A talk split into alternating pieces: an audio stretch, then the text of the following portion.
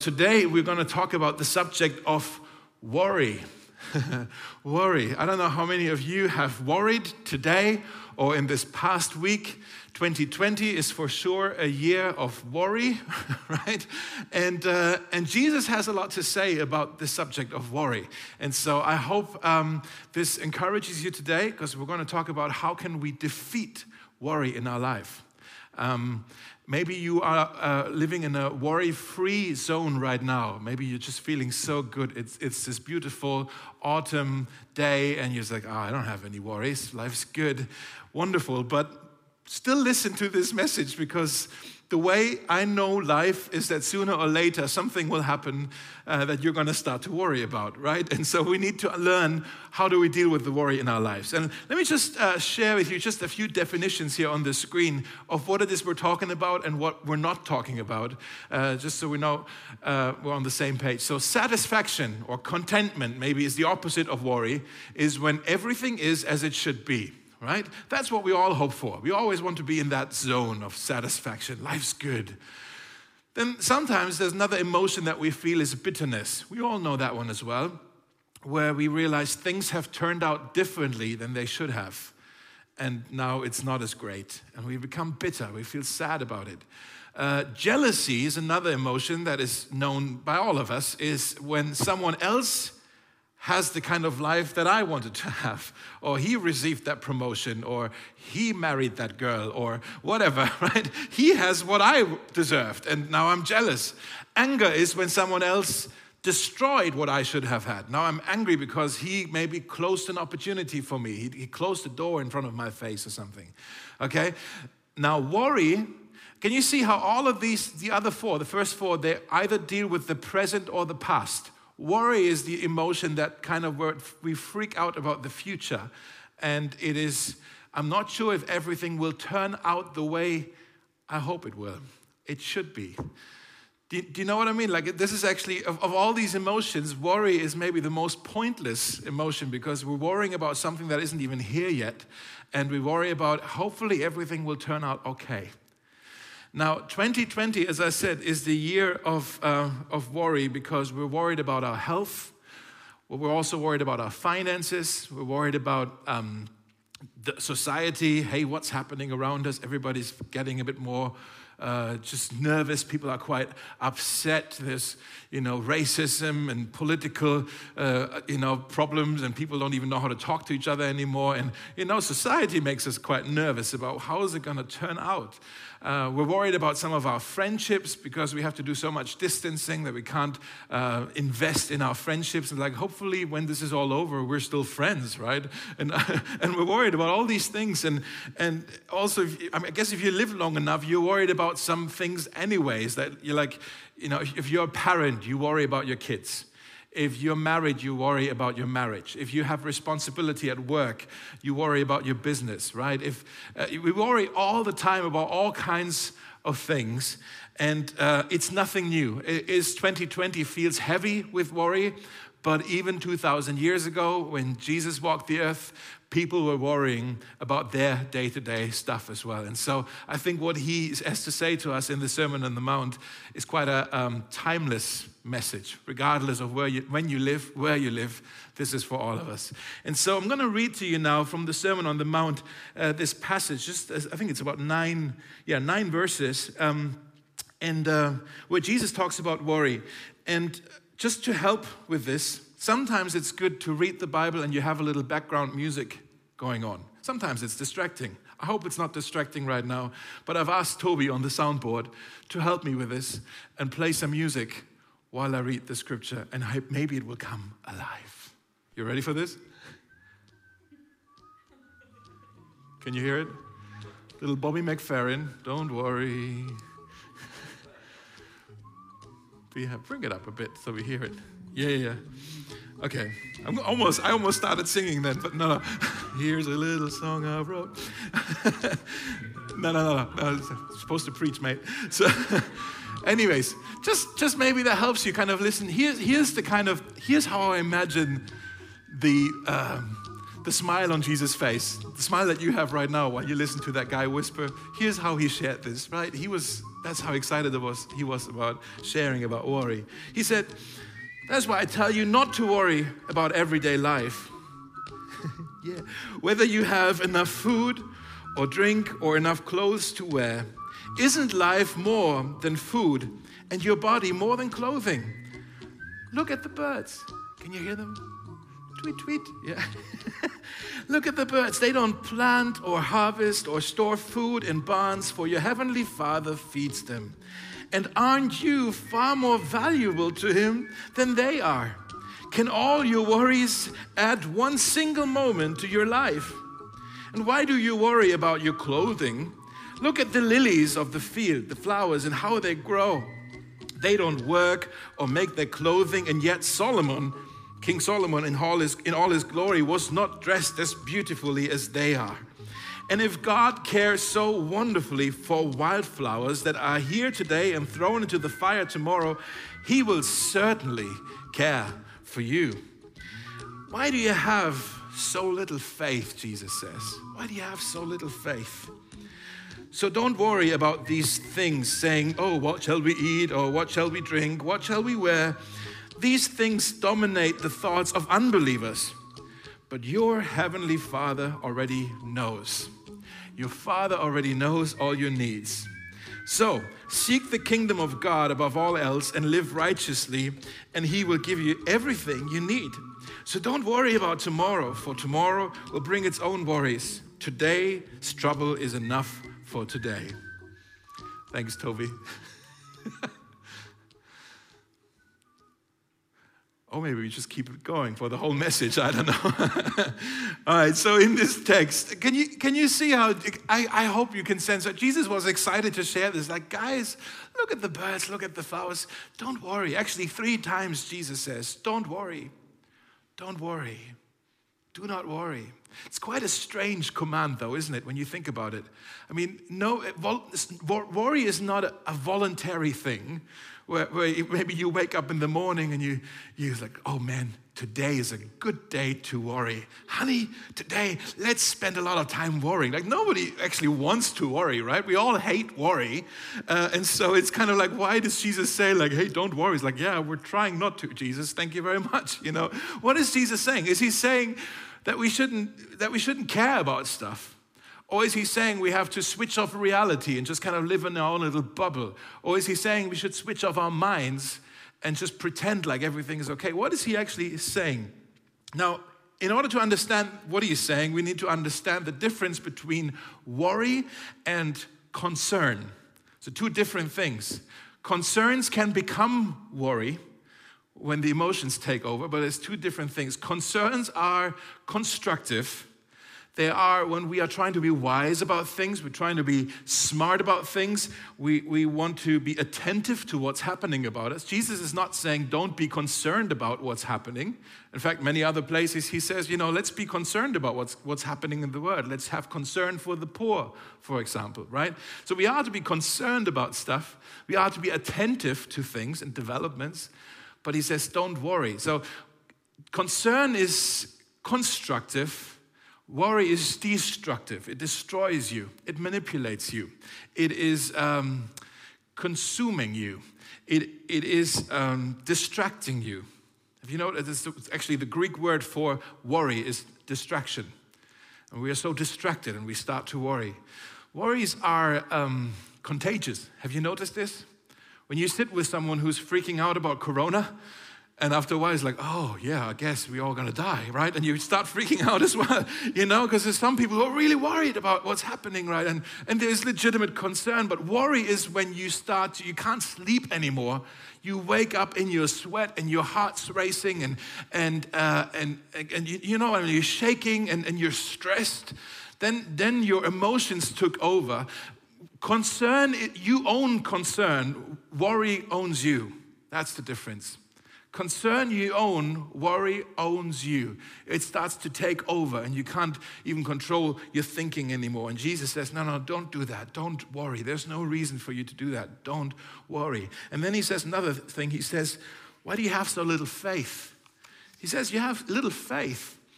Um, he doesn't say you have no faith, he says you have little faith. It's almost as if he's saying that the worries in your life, they have they have room in your life because your faith is too small. It's like as if your life is like kind of an, a room, like a vacuum room, and uh, and the, the two can't coexist with each other. But the smaller your faith is, the more you make room for worry to kind of expand in your life. Does that make sense? Uh, like it's either one or the other. And so Jesus is saying, if your faith would be bigger, then you wouldn't have as much room in your life for all the worries. And so maybe you're saying, okay, then I'm going to just have to try to have a bigger faith. I just need a bigger faith. And so I'm just going to try harder. I'm going to believe, right? I'm going to pray more diligently now. And I'm trying to have all my positive thoughts for the day. I'm going to try to self motivate my day. So I have lots of big, big faith. And have you noticed that doesn't really work like that? You can't really. Um, it's like when it's like a football that has no air in it, and as if that football is trying to inflate itself by inhaling. You know, football can't do that. There's no way. The football needs something external to pump up the air. And so that's what we need as well. We can't just make ourselves have more faith. We need to look at the external. We need to look at the object of our faith. And I want to say to you the bigger the object of your faith is, the bigger your faith. The bigger the object of your faith, the bigger will be your faith. If you have, I want to explain it this way. When we, uh, some of you know, before we came to Berlin, my family and I, we lived in Ireland for a little bit.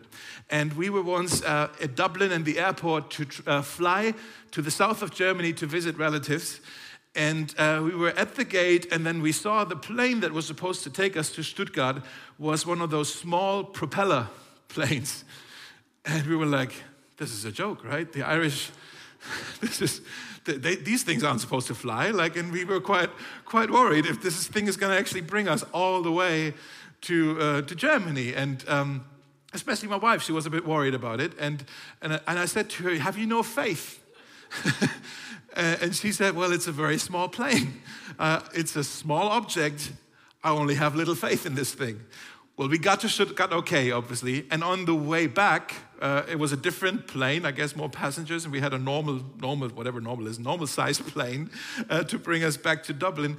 And, uh, and I said to her when this other plane, we were boarding the other place, like, this is a normal plane. And so, and she seemed very relaxed, no more worries about flying. And I said to her, So your faith grew and she said, No, no, no, not my faith grew. The plane grew. you know? So it's, it's now a bigger plane. Basically, it's what I'm saying is the, the bigger the object of your faith, the bigger your faith in this thing. The same is true with God spiritually. The bigger your view of who God is, the bigger your confidence, your faith, your trust in Him. If your view of God, I don't know what you believe about God, but if your view of God is that God is um, a small God, then you will have a small faith and lots of room for worry. Like if your view of God is that God is far away and not interested in the details of your life, then no wonder do you have worries in your life. If you have a view of God that God is incapable to help you with your problems, then no wonder are you worried in your life. If you have a view of God that God is not interested in you, or that God has abandoned you because he's ashamed of you, or something like that, then no wonder are you, are you consumed with worries in your life. And so we need to look at okay, what do we actually think of God, and, and, and how do we grow our faith in this God? We need, if, you if you're struggling with worry in your life, if you have small faith in your life, you need to expand your view of who God is. You need a bigger understanding, a bigger revelation of who God really is. And you're saying, well, how do I do that? Actually, we were doing it already in the service today in worship. When we worship together, it's more than just singing some songs as a warm up to a preach or something. When we worship, we come into God's presence where we sing to Him and we are reminded we remind ourselves, we remind God of who God is, what He's done for us. He, I believe this with all my heart. When we're in His presence, the thing that God loves to do the most is He loves to reveal Himself to us. And He shows us more things about Himself. That's why I love to come into His presence, together in community because I'm, I'm excited. What is, it, what is God going to show me today about Himself? And so in worship, we, we get a bigger view of who God is. So I guess what I'm saying to you the antidote to worry is worship, the antidote to your panic is prayer. The antidote to your anxiety is adoration. The antidote to your fear is fellowship with God. The size of your faith is determined by the size of your God. Maybe you want to write this down here. The size of your faith is determined by the size of your God. If you have a big view of God, you will have a big confidence faith, a confident faith, and then you don't have no small faith, a big faith, and no room for worry. Does it make sense? That that order, yeah. Now, maybe you're saying, okay, what do we need to know about this big God? Is Jesus telling us anything about this big God here that actually helps us to worry less? And I think in this text, in, in the Sermon on the Mount, we can, uh, well, in this passage we read, there's, I think Jesus is talking about two things about God that make him great, that make him trustworthy. Um, and I just want to, no corona, I just, don't freak out. Okay. I just, yeah. um, you know, and, and I think when we understand these things, they help us to defeat worry. So, one thing that Jesus is the first thing, one thing is Jesus is saying, hey, look at the birds, look at the lilies on the field. I imagine as he was talking, there were actually some birds flying by, or they were standing near some flowers, and he just, hey, look at those things. You look, isn't, he's saying, isn't your father, not their father, isn't your heavenly father taking care of these? Look, he's providing for the birds, he's clothing the, the flowers so beautifully. And, and, and, and he's saying, Jesus saying, you guys are much more valuable to him than these things of creation. And in fact, in, in, in, verse 32, he says, Your heavenly Father already knows all of your needs. Your heavenly Father already knows all of your needs. And I think one of the, can, let's be honest, one of the reasons why we uh, struggle with worry is that even though we, might, we, we may believe in God, we still have not fully understood that He wants to relate to us as Father.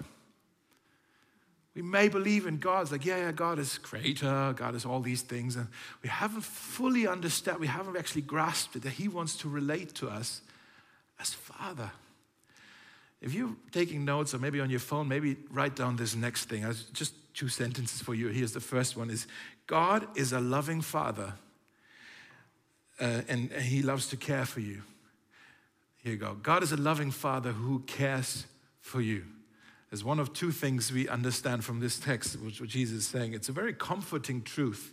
Uh, maybe you need to write this up somewhere and put it on your bathroom mirror or something to remind yourself God is a loving father who cares for me.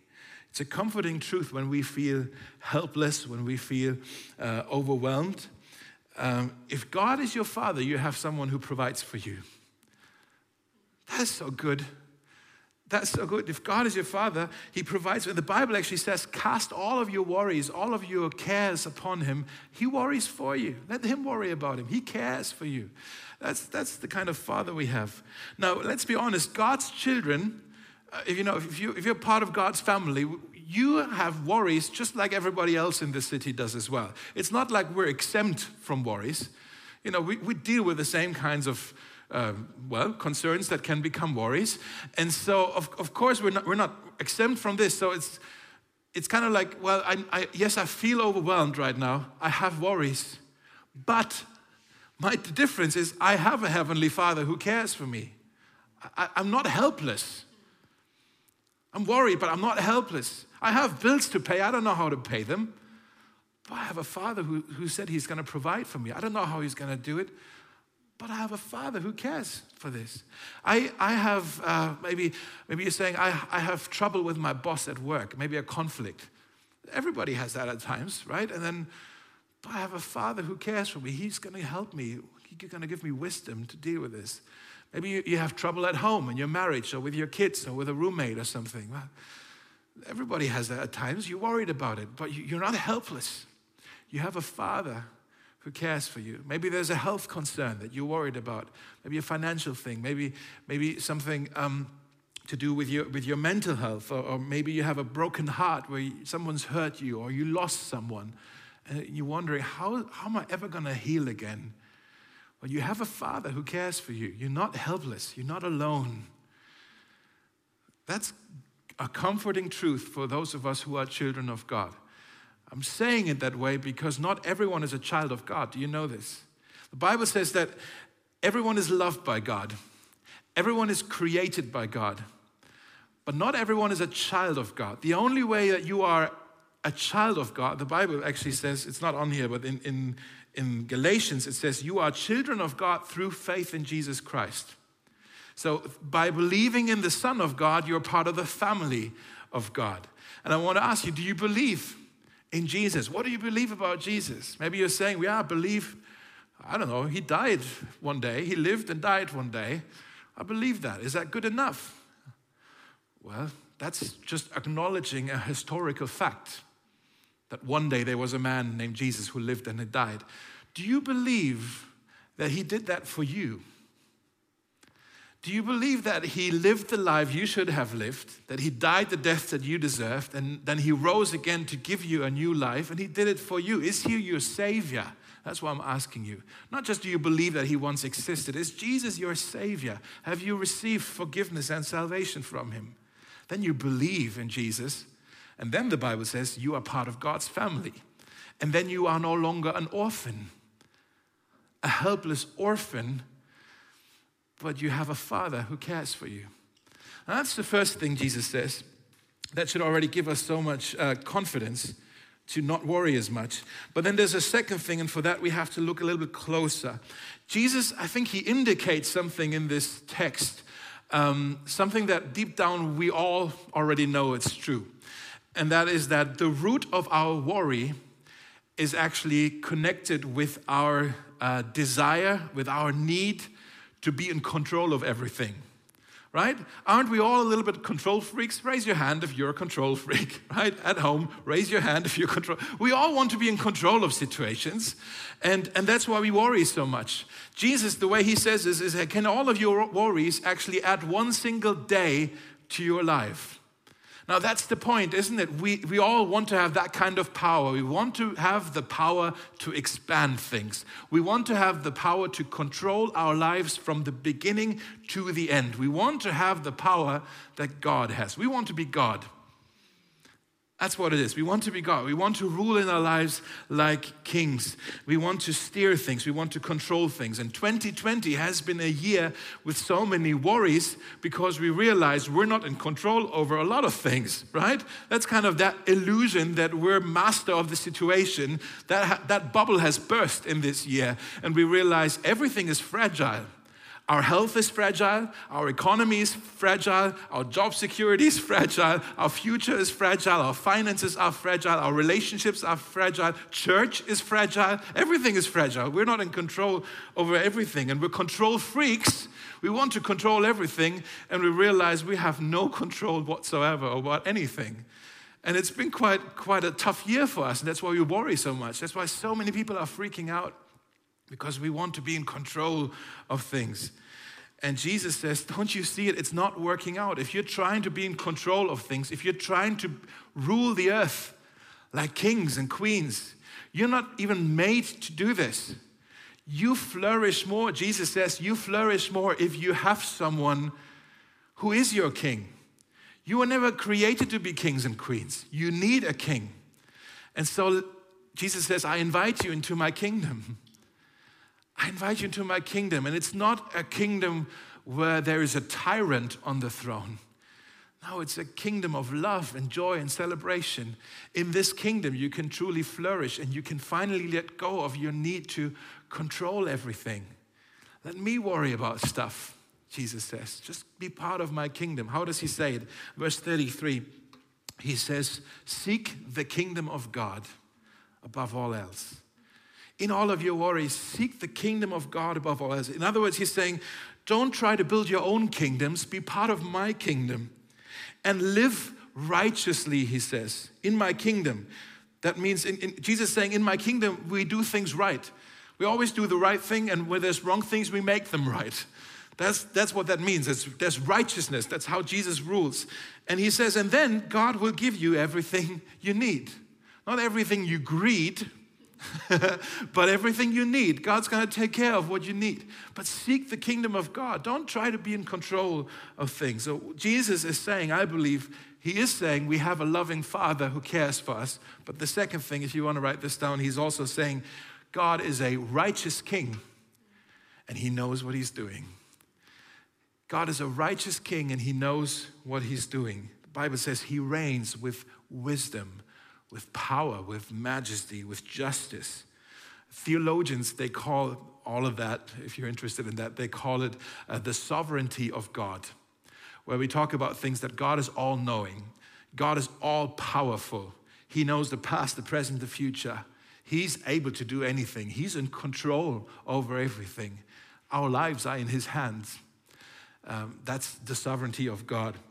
And I think when we grasp this, when we understand this, we can finally let go of the steering wheel where we have to steer everything and control everything, and we can let go, and it's like, oh, I don't have to worry about all of those things.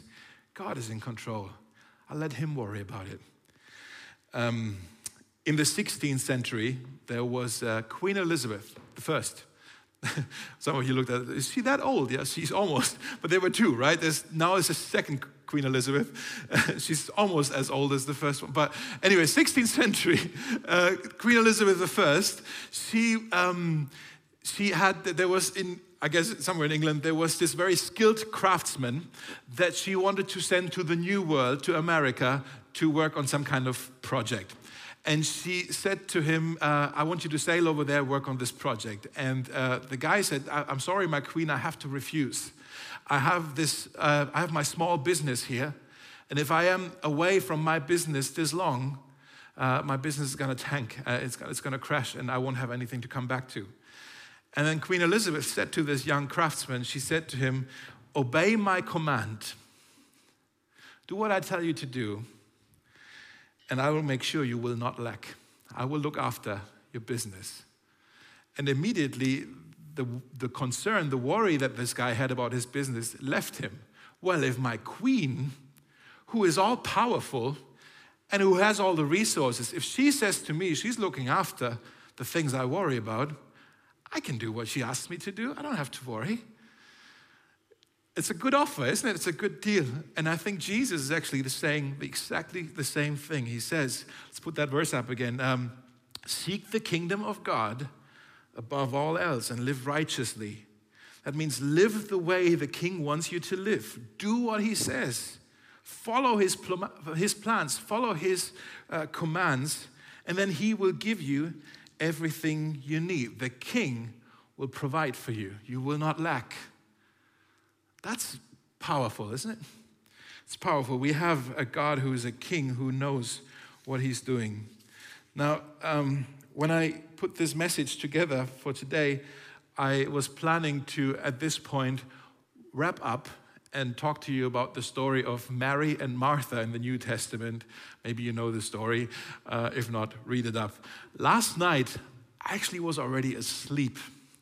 And so, yeah, I know, right? But I got this extra hour, so it's all good. But last night I was already asleep, and um, and I woke up again, and I felt really um, restless. It's, it was almost as if God told me, "It's like, no, no, this isn't how you're supposed to end this message. I want you at the end of this message, be honest with the church, and tell them how much you struggle with worry." No, I'm not going to do that. I'm just going to talk about Martha because she struggled with worry. No, no, Jesus said, I should tell you about how I struggle with some of this myself. And so, can I just wrap things up and, and just be a little honest with you? Is that all right? Some of you I don't know so well yet, but hey, we're getting to know each other now. um, this message, I just felt like I, I needed to share this. This message, I don't know how you hear this. When, when I hear God is a father who cares for me, I embrace that. That's positive, right? That feels good. That's comforting. Yeah, I want God as a father to care for me. But then this other bit oh, seek first his kingdom.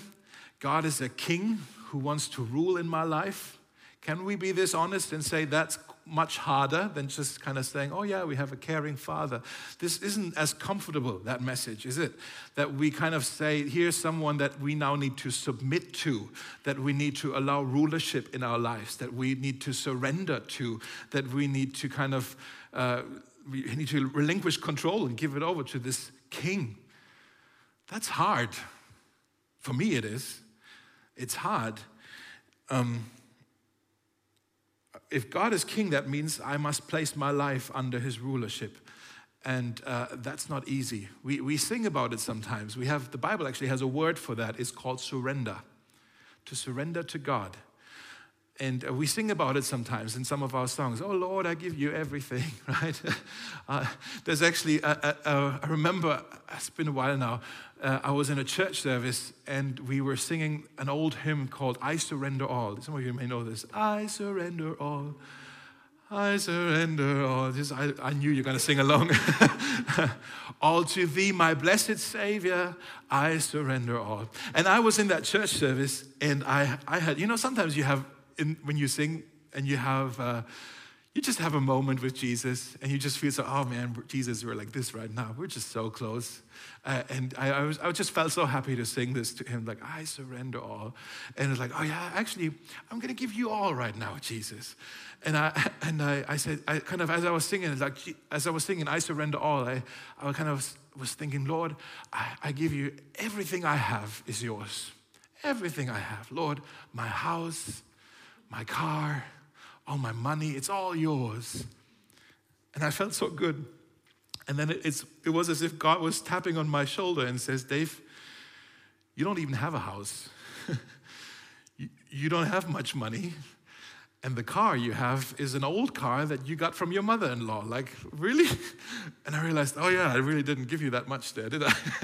I surrender. Oh, okay, what else can I give you? And I said, okay, Lord, I give you the church that I serve. It's yours. And God was saying, Yeah, it's always been mine. It's not yours to give to me. Uh, you didn't purchase it with your blood. I did. It's my church. It's not for you to give to anybody. I was like, Oh, yeah, of course, that's yours already as well. and then it was as if God was saying, Dave, why don't you surrender some of the things in your life that you try to control with fists? Around it and you don't want to let go, why don't you surrender some of the things in your life where you need me to help you, but you don't even see it yet? You're trying to steer things by yourself and you're overwhelmed and you're worried about stuff. Let me take over these things. And so I felt God was saying to me, Why don't you let me worry about your reputation? Oh, my reputation. I care about my reputation. I, have I've struggled with this actually my entire life. I've always like kind of had this people pleaser thing where I kind of like, I hope people f- like what they see when they see me. I hope I get some likes on my social media, you know. Even here, coming into Mosaic since the beginning of the year, you know, I'm kind of hoping like, oh, I hope people like me. You know, I hope, I hope I'm funny. I hope I'm impressive. I, I, hope people are impressed with me. It's this kind of this shadow side of, of wanting to serve people. It's like, I hope, I hope I do it better than anybody ever will. Kind of, is this too, am I being too honest for you? no? You know, and God was saying, what, what if I'm Lord over your reputation and you surrender that bit to me? You worried so much about your, let me worry about that. Ooh, that's hard. I felt God was saying, what, what, if, what if you surrender your marriage to me? Oh, no, no, I'm, I'm in control of my marriage. Let, let me worry about my marriage, no, God. And God was saying, Well, what, what if I worry about your marriage? And I felt like, Well, God, if you worry about your marriage, uh, my marriage, then, then you're going to tell me all the things that we need to work on. And God was saying, Exactly. There's a lot of stuff you guys have to work on. Uh, and why don't you let me uh, worry about your marriage? Uh, what about your plans for the future? Oh man. No, I, I, I'm, I'm, I'm a, I live in the future. I like to strategize. I, I love to talk about where we're going to be in five years, in 10 years. Like, I want all the good ideas to be my ideas. You know what I mean? Like, I, I, I, I want to plan the future. Well, God was saying, What if I have some ideas for your future? Will you let me be the Lord, the king, the ruler over your future? And I was like, Wow, this is getting heavy. And then it was really awkward. God was saying, What about your diet, Dave? Oh, no. My diet, really? oh, man. Those of you who, who know me since a few years ago, you know I didn't always look like this, and I don't have the best eating habits. And I kind of like, oh, but I worry about it. It's like, well, what if I kind of let you direct you there? Uh, me, what if I direct you there? And, and you know, and, and but the thing that really crushed me, if I'm that honest, um, is when God was saying, You worry so much about your children. It's true. I worry about my children more than anything else. It's probably every parent does, right? We worry that they're happy, that they're safe in Berlin, that they're, they're getting on with their friends, uh, all of that. I worry about them so much. Uh, sometimes I wake up in the middle of the night just because I worry for them. I, f- I feel for them. I love them, you know? And God was saying, what, what if you surrender your children and, and I was uh, as, as, as if I was I was still singing I surrender all right? But it was as if I like not physically but in my in my mind I took my two children behind me trying to protect them from God. And I said God you can have everything anything. But I decide what happens with my kids. I don't know if you love them as much as I do I, I, don't, I, don't, I know what's best for them. What if you don't? What if something happens to them when I give them to you? No, no, I have to be in control here. Let me worry about this. I can't let go. I, I don't know if I can trust you with them. And, and then it was as if God was saying, Why don't you know this? What lies do you believe, Dave, about me that you don't that you can't trust me with your children? And um, what, what, what do you think is going to happen? Do you not know? God was saying, Do you not know that I love them more than you ever will? That I always have the best in mind for them. And I am powerful. I can make sure that they're looked after. I am their caring father too. And, and it's, it's really the kind of the, the, the, the, the sudden question was, what is my view of God? When it came down to my kids, I realized, well, what do I really think of this God? I have a, it seems like I have a small faith about this God when it comes to my children. And, and the question behind that is, is, you know, as if God was asking me, Dave, do you, do you believe in me for your salvation, but do you also believe me? You see what I'm saying? Not just do you believe in God for your salvation, but do you believe God, His word, what He's saying? And who he is, what, what, what he said he's going to do. He's a father who cares for you. He's a king who knows what he's doing, all powerful, in control. He knows what he's doing. He wants to care for me. He wants to say, let me worry about it.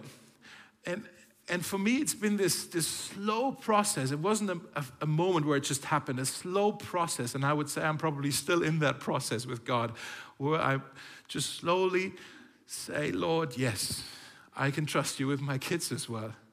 I, uh, I, can, I can let you worry about my, my kids as well. Uh, I know I can place them under your rulership. Um, I can let go of the control. I can let go of the need to, to decide what's happening and control what's happening in their lives. And, and, and the more I started to let go and even place my children under his rulership, the more my worries started to fade away for my kids because I know, okay, I can trust him. But I tell you, it's been a journey because there's been many moments where I said, okay, God, I take them back. Let me worry about them now. It's like, okay, no, no, I, release them. And I will take them back. I, I, don't know if I can trust you. It's, it, is a, it is an ongoing journey, I believe. Now, for me, it is the bit with my kids.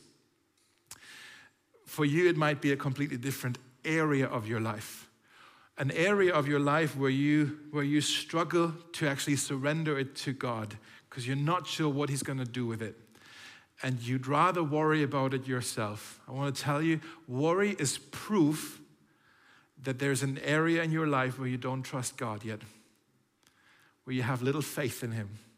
Whatever you're worried about, that is proof in this area you don't trust God.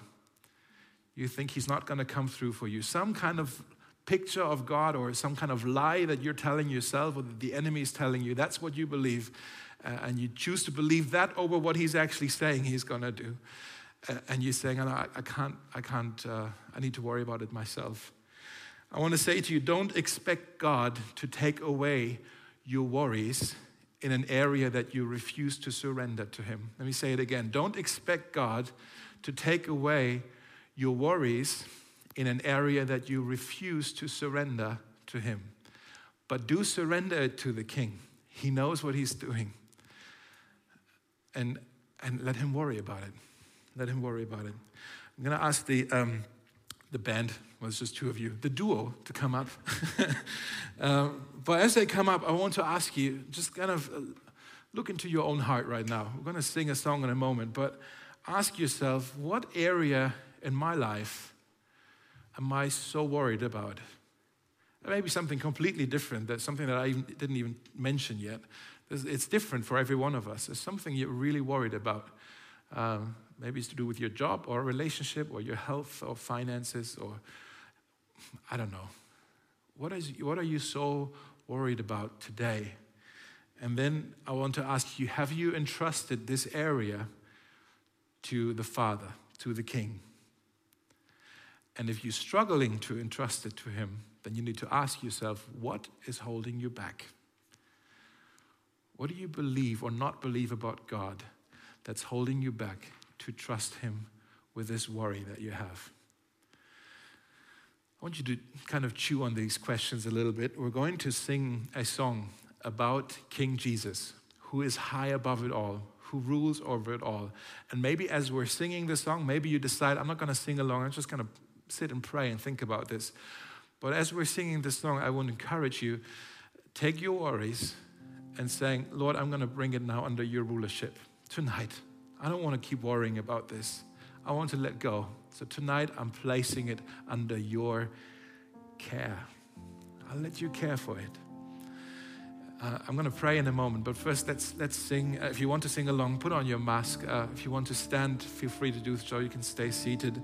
But let's now take this moment and come into God's presence with our worries, with the things that we uh, that makes make us so anxious. Okay, and then I'm going to pray.